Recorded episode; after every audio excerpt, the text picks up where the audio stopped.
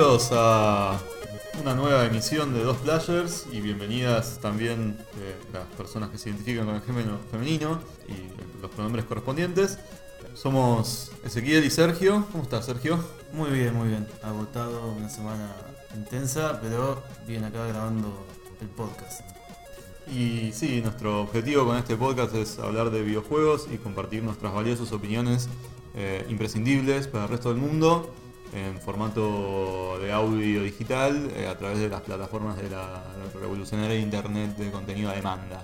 Es increíble lo, que se puede hacer con la internet y con las opiniones imprescindibles, porque como si no tuviéramos poco con la revista, tenemos que dar nuestras opiniones en este nuevo loco medio de los podcasts. Eh, dicen que 2019 es el año del podcast.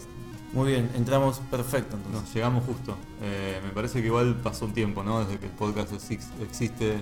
Sí, no sé. Y en Argentina también, o sea, no sé, pero dicen los gurúes de los medios de comunicación que. Que es este el año, como el año del escritorio de Linux. Probablemente, claro. Probablemente alguien la pegue y no seamos nosotros, y bueno, y si ocurre de otra manera, también eh, nos va a chupar un huevo. Eh, tenemos un capítulo dedicado a un juego, pero antes, como siempre, vamos a hablar de qué estuvimos jugando en la semana. ¿Qué estuviste jugando en la semana, Sergio? En los últimos días estuve jugando eh, un poco al Centipede, el clásico shooter de shooter de, Atari, si no me equivoco. Estoy casi, seguro que estoy casi seguro de Atari y te voy a decir por qué. Porque tiene un trackball, es de los años es del 81, 82, la misma época de Galaga. Y de la gente qué es el trackball, porque por ahí algún desprevenido. Totalmente. ¿Por qué sé que es Atari? Porque tiene un trackball y Atari en esa época sacaba muchos juegos con trackball, eran como los reyes de, los arcades con trackball encima. Eh, es una bola como si fuera un mouse invertido, un mouse de, anacrónico, claro. exactamente. Un mouse de la prehistoria que tenían esas bolitas. Eh, solamente que es una pelotota un poco más eh, grande y que se utilizaba básicamente para moverte en los juegos. En este juego sos un, como una navecita que dispara unos insectos y bueno, todos seguramente lo habrán jugado en el Family. Eh, yo lo Perdón, sí. el es una tecnología que en su momento fue disruptiva. o sea, si recordamos, las primeras consolas de Atari que tenían esas perillas de cocina. Totalmente, sí. Eh, para jugar al Pong. Eh, y después, bueno, las palancas y los botoncitos. El Traggle fue, digamos, un, sí. un aparato de, vanguardia, podríamos decir. Sí. Y tuvo su, explosión, si se quiere, o por lo menos para mí me queda muy identificado. Eh, ese aparato con el Tecmo World Cup, que se jugaba Totalmente. con un trackball cada uno de cada lado y con ese movía ese jugador, con ese le pegabas a la pelota. Aunque obviamente acá creo que ninguno de los dos lo hemos visto no, con solamente en fotos. Eh, esas máquinas se dañaban mucho porque obviamente... Bueno, había mouse, ya que lo mencionaste, que tenían la pelota invertida y que funcionaba así y lo que le pasaba a esos mouse era que se llenaban de grasa y de Total, Sí, sí. Yo llegué a tener uno, no sé por qué mi hermano consiguió uno y me acuerdo eso mismo. Primero que era muy incómodo para usar como mouse, eh, para mí personalmente. Pero bueno, sí, como decías vos, fueron bastante disruptivos porque además en esa época todavía jugar con palancas no era algo era se estaba como probando ahí con qué jugar los juegos, básicamente, creo. Era una etapa de mucha experimentación. los controles también eran un desastre los de las consolas. Claro, sí. sí hiciste una nota muy interesante en Número, sí, no, ya. ¿Cuatro? no, seis por ahí me ah, parece. Antes del primer aniversario. Bueno. Eh, estuve jugando a Centipede, que me gusta bastante los shooters así viejitos. Y después estuve jugando al Toe Jam and Air de Sega Genesis, que es un. es difícil de catalogarlo, podríamos decir que es una especie de plataformero, vos lo ves y por ahí parece un plataformero, pero en realidad hay toda una cosa totalmente muy distinta a lo que podemos pensar como un plataformero. En primer lugar porque, bueno, es, cooperativo, o sea, puede jugar a uno, pero vos ves tus, a los a Toe Jam y Air, Air, uno es un como Patricio, como el de Bob Esponja, el otro es como estrella de mar. una estrella de mar, exacto, no me salí. Y el otro es como una especie de alienígena con varias patas, medio así de aspecto fideoide, porque es como una cosa así media extraña, roja, y caminan todos así como si estuvieran escuchando funk todo el tiempo. Fideoide tipo fuchile, tallarín. Eh, Fuchile, me parece. Fuchile. No, para ver, eh, sí, los que son tipo eh, planos, como una, una teña. Video cinta. claro, Fideo cinta. Eh, nada, cuestión que en este juego vos tenés que, en los distintos mapas, tenés que ir reconectando las partes de tu nave. Y lo que tiene de interesante es que todas las partidas son distintas porque se generan mundos eh, random. Y vos tenés que. Random que tipo Se genera un mapa distinto en cada partida. con corte Minecraft, medio procedural. Sí, corte Rogue, ese juego del, RPG clásico, eh, que siempre se genera un mapa distinto. Y vos tenés que ir encontrando las partes, y para encontrar las partes, una vez que, que encontrás una parte, vas subiendo de- como de piso. Agarras un ascensor y te sube como a otro nivel. Y lo que pasa es que Toyami y Air viven en un uni- universo terraplanista, donde el mundo que vos eh, recorres es plano. Entonces, como es terraplanista, eh, si llegas al borde del mundo, te puedes caer, porque cuadra con su teoría científico-filosófica del mundo. Y te caes, y si estás, por ejemplo, en el mundo 2, que es el piso más de arriba, caes al piso de abajo. Es como un terraplanismo con varios niveles. Es una mil hojas de terraplanismo. Exactamente, es una milhoja de terraplanismo. Y es un juego muy divertido, la estética es hermosa, los enemigos son todos súper bizarros. Y, y nada, es un gran juego. Hace poco tuvo una, una, una versión nueva que salió para, bueno, para consolas modernas. ¿Jugabilidad de plataformero tipo le saltás encima del enemigo y lo matás? O... No, tenés que agarrar unas cajas que son que te, te dan un buff random. Que después, como una vez que usaste una caja de un tipo, te aparece ya cuál es. Y esos eh, poderes pueden ser tanto beneficiosos, perjudiciales, como nada. Ah, Anodinos. Claro, te tomas Neutrales. exacto neutrales, agarras una caja que dice eh, cerveza de raíz y la usás y nada, tu personaje se empieza a tirar eructos todo el tiempo, nada más. Sin ningún efecto, digamos. Sin ningún efecto más que dice todo el tiempo el personaje. Nada, es un juego súper divertido.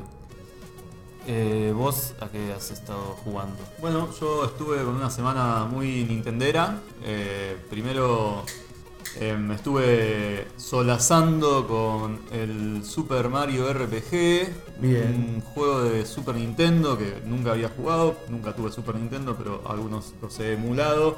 Este tuvo que esperar al año 2019 para que me siente a, a- a piratearlo y a jugarlo Como computadora, claro. Eh, estuve. Me, me- me generó curiosidad porque estuve viendo algunos videos de Game Historian, este canal del que Sí, hablábamos sí, sí. otra vez, donde hablaba un poco de, de este juego y de la sociedad entre Square, la compañía de Final Fantasy, y Nintendo. Nintendo se quería meter en el mundo de los RPG porque era un género en crecimiento en ese entonces. ¿Y ahí laburaron juntos para hacerlo? Y bueno, llamó a los expertos en ese momento, que eran los muchachos de Square, y hicieron una sociedad y trabajaron juntos. Y salió algo bastante interesante porque justamente eh, me, me llamó mucho la atención el trabajo con la IP, con la Intellectual Property. Esa. Justamente, cómo haces un género como el RPG que funcione con un mundo de Mario, que está Sí. tan arraigado con, con el plataformer y con una cuestión más fantasiosa, ¿no? El RPG tiene algo medio, un amor nunca, nunca firmado, nunca legalizado con una libreta, pero, Totalmente. pero completamente entendible y naturalizado con la fantasía épica, ¿no? con las Sí. espadas y la magia y los dragones. Si bien hay otros RPGs eh, con otras temáticas como el Airbound, Pero muy fuerte pero muy fuerte esa identidad, llevar un juego como Mario con una identidad también muy marcada hacia otro género es complicado y me entretuve un poco con eso. La realidad es que el juego es muy muy divertido, encontraron una brecha ahí para explotar el humor un poco de, de Mario en el RPG que es un género que admite mucho humor. En este caso lo que tenemos es eh, un día cualquiera en el mundo de Mario y un día cualquiera en el mundo de Mario es un día en que, rap- en, en que Baus- Bowser eh, rapta a la princesa Durazno. Y se la lleva al castillo y Mario la va a rescatar y ahí el tipo va al castillo y la rescata, pero en el momento en el cual se la está por llevar cae una espada gigante de los cielos, se clava en el medio del castillo y todos salen volando. Sale Bowser volando, sale la princesa volando, sale Mario volando. Y nadie entiende qué carajo pasó. Sí, una espada en el mundo de Mario como. Sí, y de repente empiezan a caer como unas estrellas del cielo también, que nadie sabe qué son. Y bueno, parece que vinieron unos invasores interplanares, que son de otro mundo, que vienen a conquistar el reino de los hongos y se hicieron trinchera en el mundo de.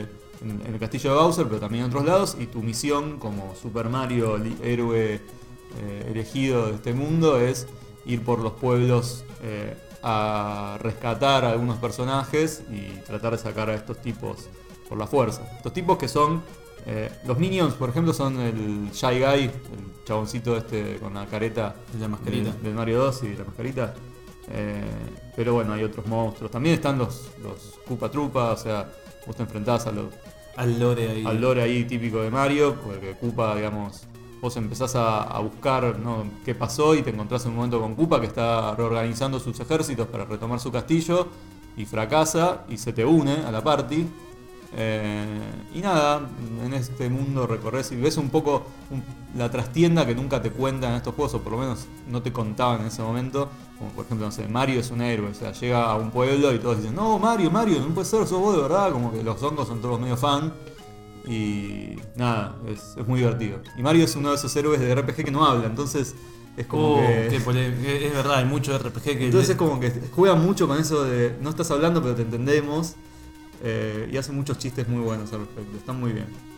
Eh, y bueno, para lavar mis culpas de haber pirateado un juego de Nintendo, eh, pagué con el sudor de mi frente y, y mi salario, me compré la Nintendo Switch Ah, qué declaración. y sí, es la segunda consola original que tengo en mi vida. eh, después de una PlayStation que compré a 100 pesos en el año 2006. Eh, ¿Play usada, uno? Una Play 1.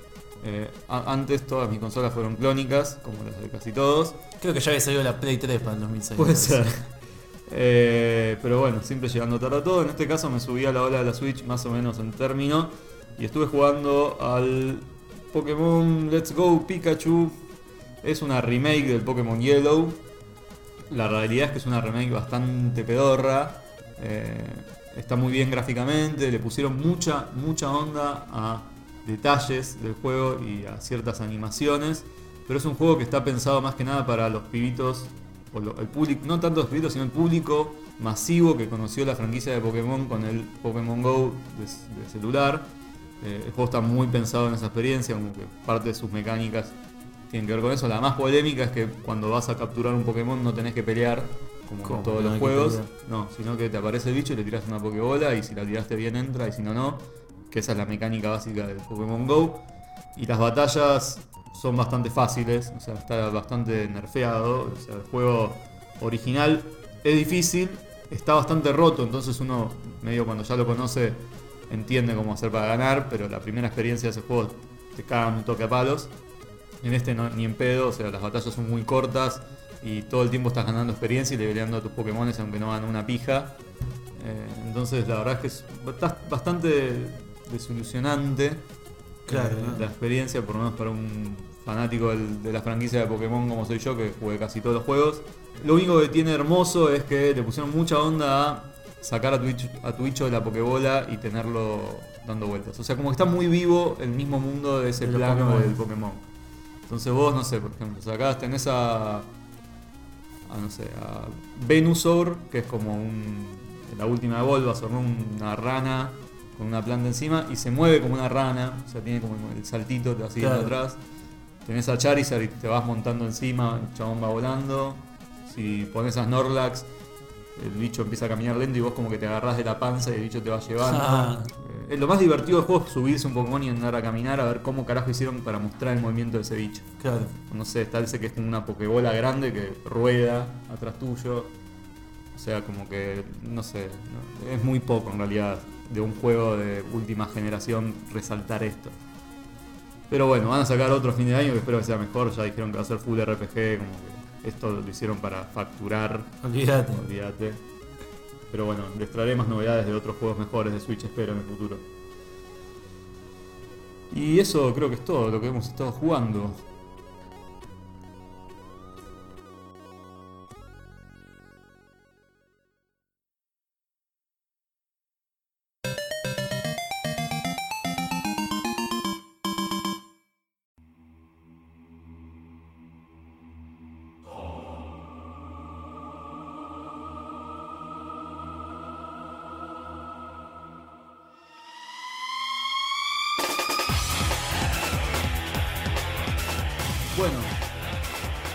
Dungeon Keeper, tenemos un juego. ¿Por qué llegamos a este juego? ¿Por qué lo elegimos? ¿De, qué se trata? Hablemos un poco de Dungeon Keeper. Perfecto. ¿Por qué no elegirlo? Eh, elegimos el Dungeon Keeper 2, eh, que fue creado por la extinta Bullfrog Production, la empresa de la ranita. Empresa muy orientada en el mundo de los juegos de estrategia y de simulación. Hizo, por ejemplo, la saga Theme Park y hacía como juego de simulación puro de un parque de diversiones. Y luego hizo muchos juegos de, estrategia desde mediados de los 80. Tiene sagas muy conocidas como Populus, eh, tiene tres entregas, las dos primeras salieron para DOS y diversas consolas de 16 bits. Eh, saga también excelente a nivel de estrategia. Los dos primeros son mucho más complejos y difíciles en su interfaz gráfica. Y luego hizo varios juegos más, también unos de simulación como el Team Hospital que estuvo entre los candidatos a jugar. Eh, un juego súper divertido. Hace poco hubo, salió un juego nuevo basado en el Team Hospital. Eh, ahora no me acuerdo exactamente el nombre. Salió hace dos años. No, menos. El año pasado salió. Eh, gran juego también, que retoma todo lo, lo mismo, la misma premisa del Team Hospital, manejar un hospital bizarro donde las enfermedades son, por ejemplo, un tipo que viene con la cara inflada. Y vos para curarlo tenés que comprar una máquina que le pincha la cabeza y se la vuelve a inflar O de sea, manera... cae un tipo que botó globos. ponele. Exactamente, cae- cae un- globoludez. Exactamente, el síndrome de globoluditis. Eh, un juego sum- sumamente divertido. Y luego estamos acá con la saga que nos compete, que es la del Dungeon Keeper, en, la, en su segunda versión. Yo la primera no me llegó. A mí me llegó la- el Dungeon Keeper 2 en algún CD de demos de, de las tantísimas revistas que circulaban. Eh, yo primero jugué esa versión y después de alguna manera llegó la versión completa a mi casa. Yo quiero decir que fue un juego, en mi recuerdo, muy popular. En, el año 99 salió, ¿verdad? Sí, salió en el año 99. Como Realmente el- nosotros lo vimos un poco más tarde, pero eh, en el año 2001, 2002 se jugaba bastante, mis amigos lo jugaban. Yo lo he visto jugar este juego alguna vez, no lo jugué nunca, eh, pero lo tenía de vista y me parece que fue un juego al nivel del Team Hospital, por lo menos en, en cuanto a su notoriedad. Sí, sí, si jugaste, si eres un jugador de PC, eh, Lo jugaste. Lo jugaste, es muy probable que lo hayas jugado, lo hayas conocido, como vos hayas visto a alguien que lo jugó. Sí. Porque era una, digo, era una empresa muy reconocida y los títulos eran jugados. Sí, de hecho, lo que me llama la atención viendo este catálogo, digo, eh, ¿cómo encaraban un proyecto estos tipos? Porque realmente son, sí, son todos simuladores y son todos juegos muy PC, pero son todos muy distintos entre ellos, ¿no? Es que tienen una mecánica base que la resquinean, ¿no? El Claro. mercado, el hospital, el parque temático y el calabozo son todos iguales, te cambio los assets y... No, totalmente. Son todos muy distintos. Muy distintos. Las vistas de estos juegos, el concepto detrás, como que había un trabajo de investigación y de dar, o sea, como dar las cartas una cada vez eh, de nuevo, ¿no? Sí, totalmente. Y el Dungeon Keeper 2 lo que tiene es que ya tiene un salto a nivel 3D, digamos. Eh, deja de lado lo isométrico, los 2.5D sería, Sí. y va directo al 3D, donde estamos ya de lleno en típicos juegos de pre-año 2000, que ya se empieza a ver un 3D que ya... Que hoy se- es choto, digamos, Sí. pero en su momento que es choto, Llamaba mucho sí, la atención. la atención porque ya son cosas con más formas y que vos podés determinar y que podés ver bien qué es cada cosa y no es que son eh, cinco polígonos cada cosa y no entendés un... Sí, no son los polígonos de la- los primeros juegos Sí. de PlayStation. Claro, totalmente. Crash Bandicoot 1 que no se, la- no se le entiende la cara casi a Totalmente, acá tiene nada, ya hay un laburo más, hay mu- mucho más detalle, bueno, las- el hardware ya había evolucionado mucho más y ni hablar la, la forma de pensar juegos. Este juego, al igual que el Might and Magic y los anteriores, es un juego de estrategia. A- La diferencia es que estamos ante un verdadero RTS donde todo sucede en tiempo real y particularmente todo sucede bastante rápido. O sea, como para hacer una comparación, nosotros venimos de hacer un análisis del Sid Meier's Pirate, donde es un simulador más propiamente dicho. Eh, venimos de trabajar el Heroes of Might and Magic, donde tenemos estrategia, pero por turnos, con un mundo fantástico, mágico y maravilloso. Eh, y acá tendríamos un mundo fantástico, tipo medieval, Sí. fantasía, magia, todo esto, eh, de estrategia, pero RTS. Y sin embargo, corregime si me equivoco, es un juego que no tiene nada que ver con los, cuando uno dice RTS, que piensa en StarCraft, que piensa en Age of Empires. Es un juego con otra Sí. premisa. Una mecánica totalmente distinta. Porque así como el Age of Empires, el StarCraft, Warcraft, Command and Conquer, podemos seguir toda la noche, eh, vos manejás particularmente eh, las unidades que van a controlar los recursos, los aldeanos. eh, en este, vos los recursos se manejan de una manera distinta. Antes de entrar en tanto detalle, vamos a hacer una aclaración principal con este juego, que es que su gran su gran individualidad o su gran particularidad y su identidad viene de su premisa. Exactamente. Porque justamente el juego se llama Dungeon Keeper. Y a diferencia de otros juegos, donde uno es un héroe que va o, o maneja un ejército de héroes o de criaturas Gente- que de gente buena. de gente buena que va a raidear un dungeon, a, a- a conseguir tesoros bajo tierra y matar monstruos como ogros, como goblins y encontrar un tesoro e irse. En este caso, estamos en la vereda de enfrente. Somos un dungeon keeper, un administrador de un dungeon, eh, que tiene que encargarse de moldear esa sociedad y llevarla a buen puerto, que funcione. ¿no? Las- uno se encarga de gestionar el mundo de esas criaturas malvadas que viven en- debajo de la superficie y en algún momento van a llegar los héroes y van a tratar de matarnos y de sacarnos todo. Totalmente. Y tenemos que estar preparados para ese momento. Y esa es la tarea del Dungeon Keeper, estar preparado. Exactamente. El Dungeon Keeper, vos te pones básicamente en el, en el rol del amo y señor de todas esas criaturas que habitan en el inframundo, debajo de la tierra, y vos tenés que gestionar todo ese espacio. La cuestión es así, vos vivís. Eh, Eso, la verdad, me parece sensacional. O sea, cuando conocí el juego y me lo explicaron en su momento, dije, "Exe- me encantó la idea. No lo jugué porque no me daba la máquina, pero la idea me encantó. y hoy, viéndolo de nuevo y conociéndolo un poco más a fondo, yo nunca lo había jugado, eh, digo, qué capos estos tipos, cómo se les ocurrió hacer este, esta vuelta de tuerca del género, ¿no? Porque sí. eso de- es como ser eh, diablo en el diablo. Exactamente, sería muy interesante, ¿eh? hay que hacer un hack. sí, entonces vos sos eh, los malos, por así decirlo. De hecho, la premisa por la que se vendió mucho el juego, tanto el 1 como el 2, es It's good to be evil. O sea, está bien ser los malos, porque dentro de todo no somos tan malos. Acá lo hubieran doblado como eh, si sos malo, fumate una chala que está todo bien. Claro, una cosa así. La cuestión es que en este juego uno maneja el dungeon, dungeon que está debajo de la tierra, y como buen juego de estrategia, tenemos que proteger nuestra guarida en este caso, porque estamos como una especie de guarida. Lo que tenemos que proteger principalmente es el corazón del dungeon. Ahí es, por así decirlo, el Town Hall de Age of Empire. Nada más que el corazón del dungeon es uno solo y no hay otro.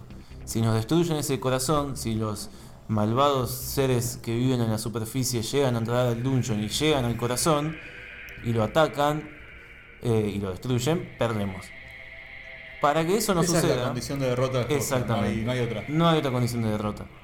Para que eso no suceda, uno tiene que administrar su espacio. Y administrar su espacio en este juego significa básicamente dos cosas. Primero, picar piedra. Porque estás debajo de la tierra. Y todo lo que te rodea, aunque uno lo ve desde una perspectiva omnipresente, porque somos como un dios que lo vemos desde arriba, todo eso está circundado por piedra. Nuestras criaturas no ven lo que hay detrás de la piedra. Para ustedes, todos los giles que se pensaban que esto de picar piedra había empezado con el Minecraft, Totalmente. ya se picaba piedra desde Dungeon Keeper, maestro. Totalmente. Y ahora vamos a ver una feature más que tiene que ver con esto. Eh, entonces tenemos que administrar este espacio y lo primero que tenemos que hacer es mandar a nuestras criaturas básicas, que son los imps, que son la una suerte de aldeanos, a que piquen piedra para ir armando nuestro dungeon. Y además, la otra cuestión es tenemos que sustentar toda esta magnífica obra subterránea, porque esto no se hace así de la nada. Sí, ahí por ahí es cuando entra más la, el costado simulador de este RTS simulador. Eh, porque justamente, o sea, como administrador de recursos, el Dungeon Keeper lo que tiene que encargarse es de que todas las criaturas estén contentas, que tengan donde dormir, que tengan que comer, que tengan su paga. Que Eh, tengan su ocupación. Es como toda una economía de un dungeon que uno tiene que, que hacer funcionar. Y la idea es que los números cierren con los goblins adentro, digamos. Exactamente. O sea, Los goblins siempre tienen que quedar adentro, no puede quedar afuera. ni un goblin. Ni si un- hay un goblin pobre en este dungeon, hicimos Estamos- mal nuestro hicimos trabajo. mal nuestro trabajo, completamente. Entonces, para conseguir recursos, el único recurso que existe en el juego es el oro, porque obviamente vivimos debajo de la tierra y somos goblins y somos criaturas de la- del subterráneo y necesitamos conseguir oro, que aparte vivimos como una especie de edad media, no hay mejor moneda de cambio que el oro. Entonces, ade- además de picar piedra para abrir eh, los caminos y crear cosas, necesitamos picar piedra donde haya oro, que está señalizado, es una piedra distinta, para conseguir dinero. Con ese dinero, lo que nosotros tenemos que hacer es crear infraestructura para todo este mundo de vivo de criaturas de- del inframundo para que puedan vivir, llevar su vida placenteramente, trabajar, porque ahí toda la gente tiene una ocupación específica. No es que los goblins están, están todos al pedo, ahí nadie, nadie, todo cumple una función. Todas las criaturas en el dungeon cumplen una función. Algunas más funciones ofensivas, defensivas, otras más de cuestiones estructurales de cómo funciona eh, la economía y el mundillo de los goblins. Entonces, en ese sentido, tenemos que crear infraestructura. Como dijo Ezequiel, una de las infraestructuras básicas son la habitación y la comida. Para que mínimamente una criatura de estas sea feliz, tiene que tener lugar donde vivir, dormir y donde alimentarse. ¿Y ¿Cómo sería eso? ¿Cómo sería? Nosotros picamos las paredes. Esas paredes cuando se destruyen dejan hueco. Ese hueco pueden vivir nuestros imps y le meten baldosa. Empiezan a hacer una vereda, una vereda buena que lo hacen una sola vez, no la hacen cinco veces. la hacen una sola vez y funciona.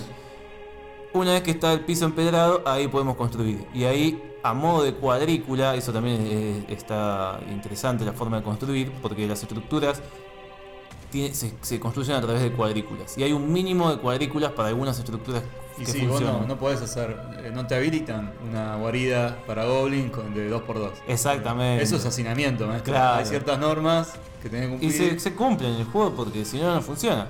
Entonces tenés que con un mínimo de cuadrículas para determinadas estructuras.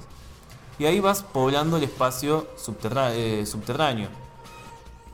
Y a, y a partir de, de eso podemos empezar a recibir criaturas siempre y cuando clamemos un portal. Eso te iba a decir, ¿de dónde vienen los bichos? Claro, no son, no, tienen generación espontánea, no es un hormiguero que hay una reina, los hacen hacer. No es el StarCraft que sacás de una máquina. Exactamente, no es el StarCraft que lo sacás de, de algo, ni el of Empires que tenés una barraca y de golpe y aparece el grupito.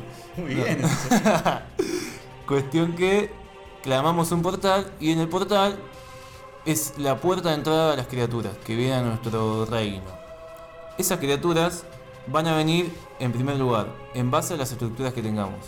Para que ciertas criaturas vengan, tiene que haber ciertas instalaciones. Porque los monstruos necesitan que las condiciones estén dadas para venir. O sea, no van a venir porque son monstruos nada más.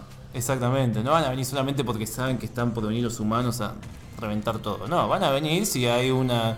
Un- si sos un, un hechicero súper in- intelectual que se la pasa estudiando conjuros y te dicen: Mira, hay un dungeon acá que se abrió, tiene, tenés, podés comerte unos pollos, tenés una cama para ¿Pero dormir. tiene biblioteca? No, Ah, no, yo no voy ahí. O sea, yo la verdad para eso me quedo acá en mi inframundo y estoy contento, la verdad. y sí, Pero después a vos, a este ser de la noche que estudia hechizos infernales, le decís, no, no, pará, pará, pará, acá ahora tenemos un proyecto de país y ahora tenemos bibliotecas para que magos como vos vengan a estudiar. Y el tipo dice, che, la verdad que a mí me gustaría vivir en un dungeon y tener un silloncito y unos libritos y estar ahí sacando nuevos hechizos. El tipo viene, ¿por qué? Porque están dadas las condiciones y la infraestructura de un estado dungeon serio. un estado potente, presente, que motiva la investigación de los Warlocks. Entonces Warlock viene porque vos tenés una librería, Pero si vos tenés una librería chica, una biblioteca chica, van a venir uno, dos, porque no se van a asignar 50 magos a estudiar en un lugar que entran dos. Claro, no. No, no, acá tiene que estar la estructura necesaria para que vengan los investigadores de la magia de la magia oscura, si no no va a venir nadie. Bueno, hablando específicamente de estos que cumplen un rol muy fundamental, que es la biblioteca. La biblioteca es un espacio donde si vos la tenés, vienen los Warlocks. Si los Warlocks van a la biblioteca, estudian hechizos y esos hechizos te los dan a vos como Dungeon Master. Dice, vos me diste la Che, te biblioteca, investigué este hechizo, toma. te investigué esto, esto puede servir para nos puede servir para nosotros, para seguir creciendo como proyecto de Dungeon. Acá o, o metemos un satélite o hacemos glifosato. Exactamente. O son criaturas infernales, o sea, uno sabe con quién está hablando. Con quién está, claro, con quién está tratando. Entonces estas criaturas, hay criaturas específicas que van a venir solamente si hay ciertas condiciones dadas. Los goblins solamente quieren comer, dormir y ir a una marcha, no sé, algo. Ah, vienen por el chori. vienen por el chori y matar humanos, nada más.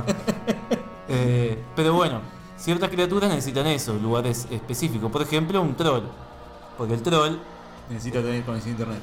Necesita tener conexión a internet y además, porque es un troll de dungeon, eh, además de, de trolear, le gusta tener un, un lugar donde poder pegarle mazazos a cosas y ese lugar es una herrería.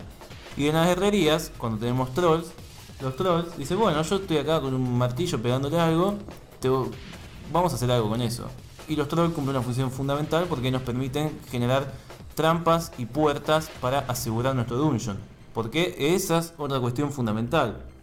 Acá vivimos con la amenaza constante del ataque bárbaro de las hordas de la superficie. Las órdenes imperialistas de los humanos. Que no contento con el espacio inmenso que tienen en la superficie, vienen a hinchar las bolas al mundo subterráneo por sus riquezas obviamente.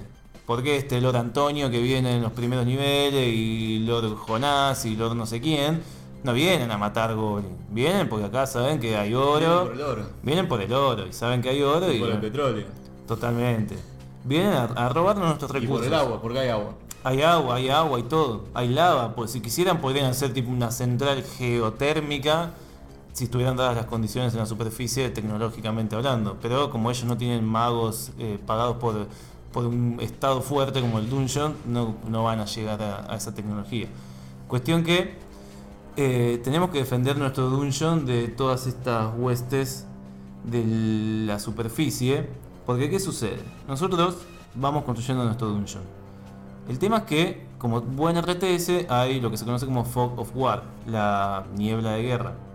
La cuestión es que O sea, estamos ahí abajo, pero no vemos todo. no vemos todo. Si la, nuestra visión omnisciente lo que nos muestra es un mapa como que es todo piedra.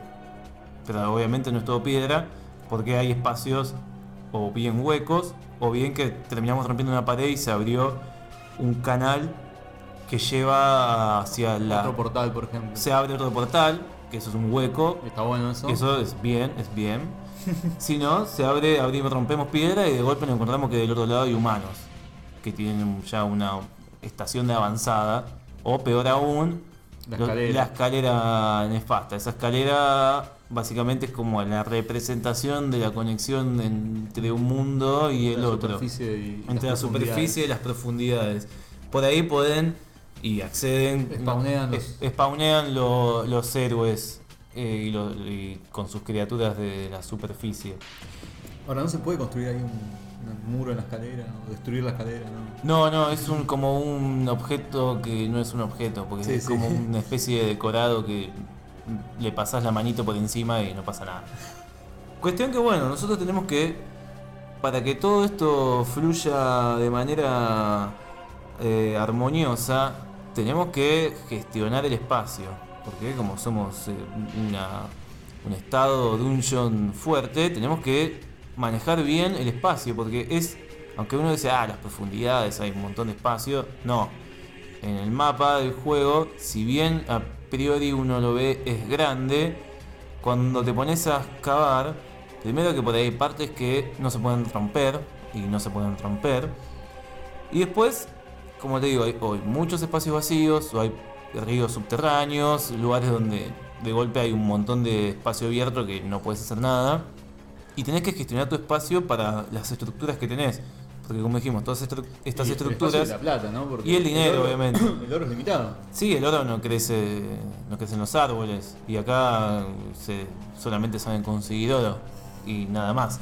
El oro es limitado y no solo lo utilizamos para construir, sino que como esta es una sociedad sumamente civilizada, todas las criaturas que vayan sumándose a nuestra hueste y, y estado dungeon quieren, además de tener comodidades, además de un lugar de estudiar, quieren una paga.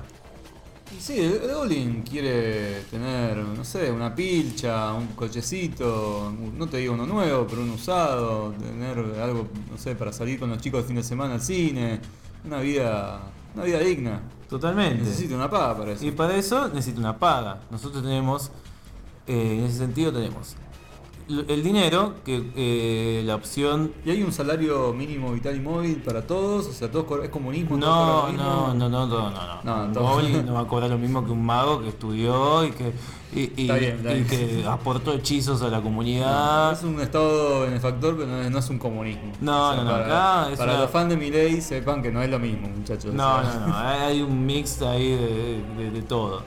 Eh, cuestión que cada cierta cantidad de tiempo el narrador del juego nos dice It's payday, así con una voz muy simpática, sexual. eh, el narrador, es otro punto aparte. El narrador es un. Sí, el narrador del juego. eh, además de que te va haciendo medio tutorial y te guía, te va avisando cada cosa. Y me llamó mucho la atención lo bien puesto que está, porque es un juego que, obviamente, con todo lo que está diciendo Sergio y todas estas complejidades que tiene, eh, es muy difícil. O sea, estar atento a todas estas cosas es, bueno, es como manejar eh, el Estado. O sea, tenés que estar mm, supliendo demandas y, adelantándote y al mismo tiempo teniendo eh, la visión como para planificar y estás haciendo muchas cosas al mismo tiempo y mientras pasan otras y está esta voz eh, que es como una omnisciente un- una voz en off que te dice no te avisa cosas que van pasando Claro, te avisa si un goblin se puso triste porque no consiguió lugar donde vivir. Que probablemente quizás tengamos lugares habilitados para vivir. Solo Pero que la burocracia del Estado hizo que la burocracia del Estado hizo que los puntos estén alejados uno de los otros y el goblin por ahí está... eh, che me tengo que tomar tres colectivos para ir No. de picar piedra hasta Claro, el Goblin está en una área donde se mueve siempre porque está dando. Porque estas criaturas, eh, lo simpático que siempre están haciendo algo. Sí. O están o descansando, durmiendo, o están en la sala de entrenamiento. Porque ahí es otra parte donde se le paga además. Se le paga el payday y además se le paga si están entrenando. Porque las tropas van subiendo de nivel. Suben del nivel 1 al 4 en la sala de entrenamiento. Cuando están subiendo ahí, se les paga. Están entrenando, es una. estimulamos Es, es un, suban. un ejército formal, están entrenando. Los magos, cuando terminan de estudiar todos los hechizos, van directo a entrenar. O uno lo puede dejar para. los puede dejar entrenando. Entonces ahí también se les paga. Y después están deambulando, yendo a comer, yendo a otras instalaciones, por ejemplo la instalación que es el casino. eh, y ahí los tipos van, como se les paga, van y depositan su dinero, hacen ¿Y le jugadas. decís, ahí te vuelve la guita? Ahí te devuelve parte de guita, depende porque vos podés cambiar Qué el, trucazo. ¿Qué trucazo? Vos podés cambiar si la casa paga mucho. hay- hay- tiene, tiene una opción que es como paga, se paga más o se paga menos, una, una cuestión así. Y ahí también, y aparte, es de hecho, esa instalación es una de las más eh, solicitadas en el juego. Una vez que, que tenés acceso a esa instalación, eh, te la piden siempre y siempre te están pidiendo que la agranden porque es como la cosa de esparcimiento por Sí, sí, excelencia De, las criaturas del inframundo. Entonces nada, eh, hay que gestionar todo eso. Y porque todas estas estructuras ocupan espacio. El casino ocupa mucho espacio y ocupa bastante espacio. Y cuando tenemos el casino es porque ya estamos en un nivel bastante alto del juego y tenemos muchas criaturas. Y el casino no soporta tantas criaturas. Entonces hay que agrandarlo constantemente y eso ocupa espacio, dinero, etcétera. También tiene un templo igual. Como, Tiene un templo donde o puede... sea, tienen la vida de desenfreno como apuestas, Las Vegas, pero también tienen la vida espiritual. La vida espiritual, donde por ejemplo en el templo van a como a rezar y eso te sube el maná, porque los hechizos que vos aprendés eh, los usás con maná que se te va recargando con un cálculo que nunca entendí del todo cómo funciona. Se te va subiendo, para mí es como que sube solo, no sé en base a qué. Y así este juego tiene ciertas particularidades. eh, bueno, muchas particularidades, pero una cosa que, que a mí me llamaba la atención de, la- de- de verlo en las revistas, lo veía mucho, es bueno la parte gráfica de las publicidades. Había dos criaturas con las que lo, lo promocionaban siempre. Uno, el Grim Reaper, que es como, el, como un demonio rojo con una Con una voz. con una, con una hoz, Una con una guadaña, y una minita tipo eh, B- Sucubo. Sucubo BCDM, tipo así, Dominatrix, pero humana, un sucubo bien humano, ¿no? Así medio que algunos sucubos que son como más demoníacos, ¿no? Esta es pinta humana, todo traje así de cuero, que esa mina, Escote pronunciado. escote, es que, ni pro- escote violento, todo así como súper eh, exagerado. Las mistres. Las mistres, que estas aparecen cuando tenés una sala en especial que se llama la Torture Chamber, que es la sala de tortura, porque bueno, son personajes eh, masoquistas, Todo lo que se viene ahora es muy sereno. es muy divertido, es la parte más divertida. Eh, en esta sala de tortura, lo que se hace, bueno, básicamente es torturar, porque acá estamos, eh, hay que recordarlo, que estamos en una guerra sin tregua contra la- los seres de la superficie, que vienen... Hay una convención de Ginebra. Sí, por eso, por eso. trato- Hay una convención de Ginebra que dice, cada ser humano que muera en la batalla del inframundo eh, puede permanecer prisionero. Porque Ah, ¿qué ok, sucede? o sea, cuando no, No se mueren todos. No se mueren, los que mueren, bueno, mueren, mala suerte. Y los que no quedan como ahí tirados en el piso semi-inconscientes. Y ahí lo que sucede es que si vos tenés habilitada la prisión, porque hay tratados de guerra entre la superficie y el mundo subterráneo, No, somos seres civilizados. Por supuesto. Eh, los mandás a la prisión. En la prisión, bueno, ya está, están en el mundo Goblin, ahí ya son las reglas del mundo Goblin. Y en la prisión pueden morir. Si mueren, se transforman en esqueletos. Si no mueren, vos los podés tomar, porque vos con los sos una manito, tu puntero es una mano que agarra a las criaturas y, y las podés agarrar, tanto a las tuyas como a las enemigas cuando están en la prisión. Cuando están en la prisión, podés agarrarlas, las tirás en esta torture chamber que tiene varios aparejos eh, medievales. Tipo por un potro. tipo un potro, ti- tipo una rueda que van como metidos ahí los personajes. Y si lo tiramos ahí, viene la Mistress y lo empieza a cagar a latigazos. Y empiezan a escucharse los gritos de dolor. Y pueden suceder dos cosas: que se muera y antes de morirse, por ahí te revela información del mapa. Y lo que puedes hacer de sadista es, antes de que se muera, porque como lo vamos torturando, le sacamos energía a la unidad. Lo vamos curando con el hechizo de Heal. Lo vamos curando para que no se muera y eventualmente esa criatura de tanta tortura y, y tortura psicológica también que le hacen las mistres, se pasa a nuestro bando.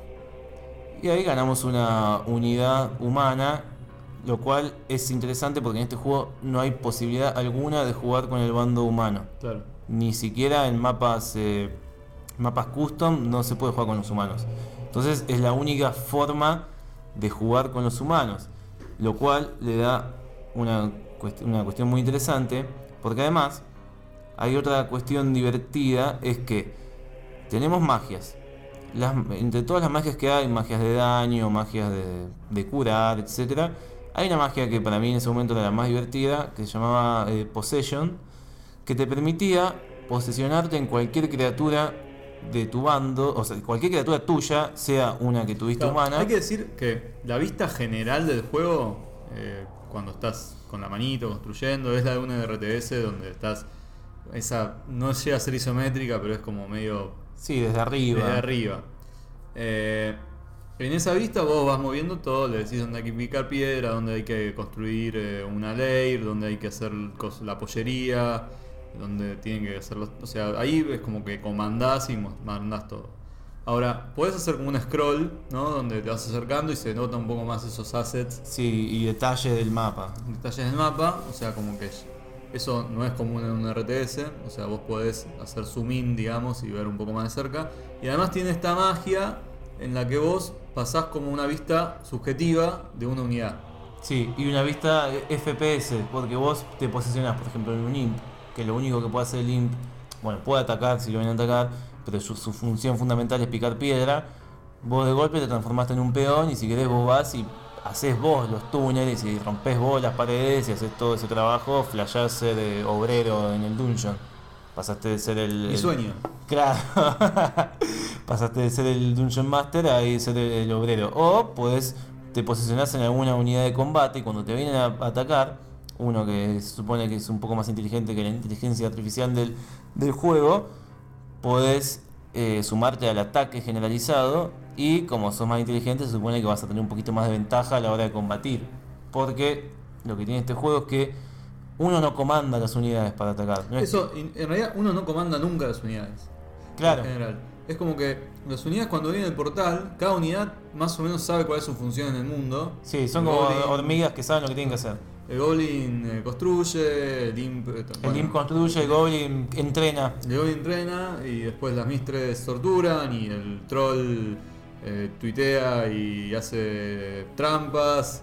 Eh, cada uno tiene una función y si están dadas las condiciones va a ir a hacerlas. O sea, no tenés que mandarlos. No tenés que todo el tiempo decirles qué es lo que tienen que hacer como si pasa en una RTS común y corriente, ¿no?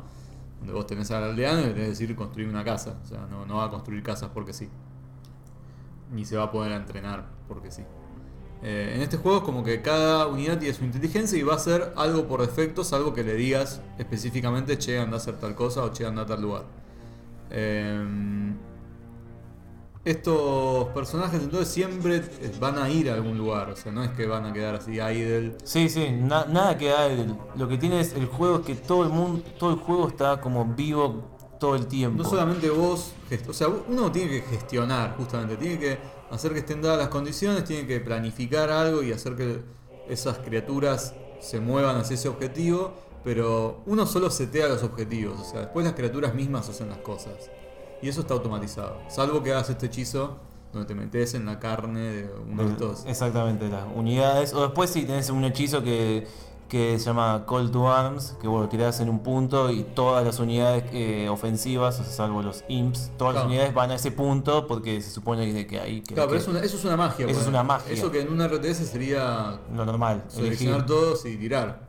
Exactamente, eso es una magia. Si no, eh, si querés, eh, si no tenés que agarrarlas con, la, con tu mano, puedes agarrar varias con tu mano y las tirás en un punto. Pero si no hay nada, si no hay una unidad enemiga cerca, la- los tipos se van a ir a, a volver a hacer lo que estaban haciendo. Claro, eso te iba a decir. ¿Qué pasa cuando, bueno, efectivamente llegan los humanos, llega el héroe humano a- y te encuentra? Y el, el héroe humano cuando, cuando llega y, y cuando llega y tiene el camino libre hacia, hacia alguna hacia el dungeon, o sea, tiene alguna entrada o punto de visión a donde está el dungeon, se manda directamente.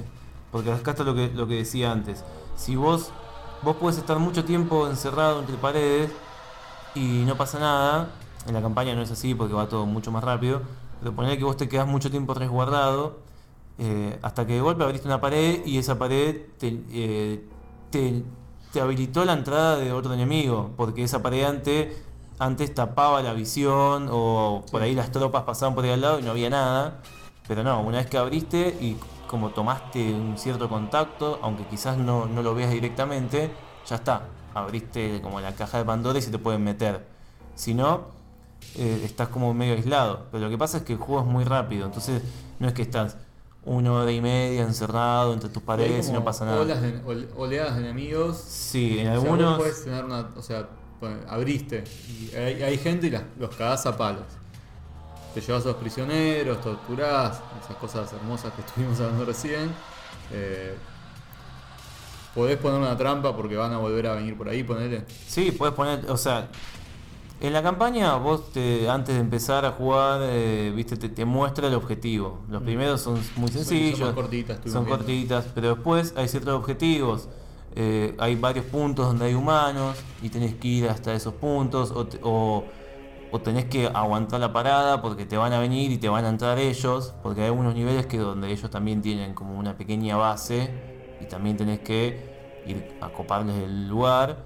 Eh, pero básicamente no, no hay mucho tiempo entre que tomás un cierto contacto con un enemigo y, Que termina y de que, alguna se- y manera. que termina el juego de alguna manera. O perdés o ganás. O perdés o son varias oleadas. Y sí, podés poniendo trampas siempre. La idea es que, como vos en la campaña sabés más o menos el, sabés el objetivo y, y por lo general te muestra una cierta parte del mapa, podés intuir desde dónde te pueden llegar a venir. Y además, vos te vas resguardando. Hay zonas que vos querés que sean más inaccesibles de tu dungeon que otros, vas poniendo más puertas o más trampas, porque sabes que indefectiblemente en algún momento van a avanzar más de lo que vos puedas contenerlos. Y tenés que bancar de ver de qué manera contenerlos. La campaña es muy complicada, yo no la llegué a ganar. Eh, yo quiero decir que este juego fue algo eh, conocido entre la gente que jugaba. O sea, yo pero no llegó a ser mainstream, digamos, no, No, llegó no. A, a ningún medio. Si hubiera llegado a algún medio, creo que hubiera sido problemático. Porque tiene, bueno, hoy ni hablar de esta cuestión de las mistres, cierto sexismo en los Totalmente. videojuegos que por ahí ahora está un poquito más eh, sobre la mira. Pero también esto de que haya cámara de tortura y, Sí, sí, sí. Y algunas cosas medio muy oscuras que en el juego están tratadas de forma muy bizarra y muy graciosa y eso como que lo, Lo aliviana un toque, lo matiza, pero que en realidad eh, De fondo. de es- fondo es, fuerte, o sea, a mí Sí, me hablas sí. de tortura y no sé, por ahí para los yankees no es tan fuerte porque tienen Guantánamo y les chupa un huevo, Claro. pero acá me hablas de tortura y yo pienso en golpe militar, sí, totalmente. Sí, de hecho, bueno, las mistres, me olvidé decir, vos podés mandar eh, gente, enemigos a torturar ahí, o las minitas se mandan solas ahí, se autotorturan ellas y también están con los gritos. claro, con- pues necesitan torturarse para estar contentas. Exactamente, porque Pues eso no lo hablamos tanto, pero las unidades, si no hacen lo que tienen que hacer, lo que están hechas para hacer, se ponen del orto. Sí. O sea, el Goblin si no tiene lugar no, sí, no tiene dónde entrenar, se pone infeliz, ni hablar si no tienen comida o no tienen dónde sí. dormir. Pero más allá de la comida, o sea, Sí, no lo básico. como necesitan trabajar. O sea, el Goblin, el Goblin es un tipo digno y la Mistress también. Todos, sí. Necesitan laburar. O sea, si vos los tenés ahí para no hacer una mierda, aunque tengan comida y lugar para dormir, eh, y los tipos se van a ir a otro lado. Porque Sí. necesitan eh, realizarse como personas. Se van a ir, porque el portal está abierto tanto como para que entren como para que se vayan. Claro. Si vos no satisfaces las necesidades de tus eh, de tu estado dungeon, la, tus ciudadanos eh, Se van se van, dungeon. se van, migran, porque es, es un- las fronteras están abiertas, no, no hay, no hay problema. En el dungeon uno recibe a todos y todos también se pueden ir, pero es mejor que se queden. Porque, bueno, dijimos, los números cierran con la gente adentro. Eh, pero bueno, nada. Tenemos este juego con todas estas características súper complejo y súper dinámico. Aparte piensen que todo esto que contó Sergio se da real time. O sea, no es que uno tiene un turno, elige tipo el héroe, como digamos la vez pasada, que bueno, te puedes ponerte a revisar si te conviene, si no te conviene. No, esto va- no, sigue esto- pasando todo el tiempo. O sea, de repente es día de paga y a ver si tenés la plata, hijo de puta. Sí, O sea, se pudre todo, sí. todo el- y, y- y de repente por ahí tenés la plata y, y tenías como para empezar a construir y te vienen a atacar y no estabas preparado. O sea, es un real time que te exige mucho, donde todas estas cosas que fuimos mencionando, como la voz, eh, en off y, otras notificaciones te van or- ordenando un poco. Es un buen trabajo ese de, game design, pero eh, es complicado. Sí, lo que tiene a mí, que lo pensaba hoy también, es que a mí me gustan mucho los juegos de estrategia y sobre todo los, los juegos de estrategia a nivel eh, microeconómico se llaman. Por ejemplo, el Settlers, un poco el Colonization, eh, el Caesa, del Pharaoh, eh, que manejas como pequeños, muchas pequeñas transacciones en el juego, Transporticum, que te demandan mucha atención a un montón de factores. Este juego tiene un poco de eso, pero tiene más matizado y lo hace más amigable porque, no sé, el Caesa, el Pharaoh, el Settlers, las partidas duran 3-4 horas mínimo, las campañas, por eso- y son larguísimos, son hermosos, pero este tiene esas cuestiones de No, manejo de, mucho. manejo de microeconomía, digamos, pero más eh, matizado para que sea más divertido, más jugable, más Es dinámico. O sea, el hecho de que sea un simulador real time lo hace que sea muy, muy dinámico. No pasa lo que pasaba en el Heroes 3, que bueno, yo me quedé jugando un poco después de- del último capítulo que grabamos y de repente me di cuenta que por qué había dejado de jugar ese juego. Claro. Porque estaba en una partida de 36 horas con una máquina que ni ella me podía ganar a mí, ni yo le podía ganar a ella y estábamos pasando turnos. Te conquisto una cosa, vos me conquistas otra y vamos y venimos. Este juego no, como que se resuelve. Sí, sí, es más resolutivo en ese sentido. Pero es, es, es hermoso. Los no lo conocen, jueguenlo miren gameplay porque hay, además de toda esta mecánica, la estética del juego es muy hermosa. Eh, como decíamos, es poligonal del 99. Eh, pero tiene muchos detalles a nivel gráfico, de, de cómo son las estructuras, en, en las guaridas donde duermen estas unidades, cada, guari- cada lugar donde duerme un- cada personaje es distinto, no sé, el Goblin duerme en una cama así media presidiaria, Medio eh, conventillo. medio conventillo, eh, el mago duerme en un sillón así súper super cheto, la mistress duerme, si no me equivoco, en una dama de hierro, en una cosa así de tortura, es, es hermoso. Eh, pero bueno, esto creo que ha sido todo sobre el Dungeon Keeper. Eh, tuvimos algunas semanas eh, intensas del lado de replay. Si pudieron ir al evento que hicimos en el destello con Ana María, seguramente habrán visto nuestras caras de contento con Sí, totalmente. poder compartir ahí con, con el fandom de Ana María, que mucha gente vino a firmar su marquesina, sacarse fotos. Eh, ella estaba muy contenta y nosotros también. Eh, pero bueno, eh, tenemos también ya juego definido para el próximo episodio. Vamos a jugar el Ninten- ah, Siempre es difícil es decir difícil esto. decir sí. esto. Teenage Mutant Ninja Turtles. Tortugas Ninja Adolescente Mutante. Eh, así que el próximo capítulo vamos a estar hablando de ese juego. Que es probablemente el peor juego de las Tortugas Ninjas. Que tiene su capítulo en la lista negra del Angry Video Game Nerd. eh, y que los que lo han jugado saben exactamente por, ¿Por qué? qué? está ahí. Eh, pero bueno, vamos a hacer un esfuerzo y tratar de hacer un juego que no sea tan bueno. Venimos haciendo juegos que nos gustan, ¿no? Sí, Como- sí, sí. le- lo- Le dimos con una seguidilla desde el Sid Meier Pirates. Sí, nos dimos los gustitos. Nos dimos de gustitos y todo está perfecto. Vamos a dar un juego que, que tiene sus problemillas. Y ya con todo esto les podemos decir Game over.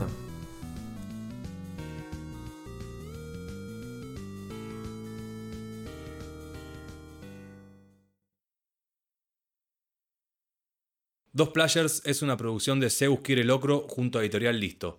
El tema de apertura y cierre es obra de Uktumi y el resto de la música es propiedad de sus respectivos autores.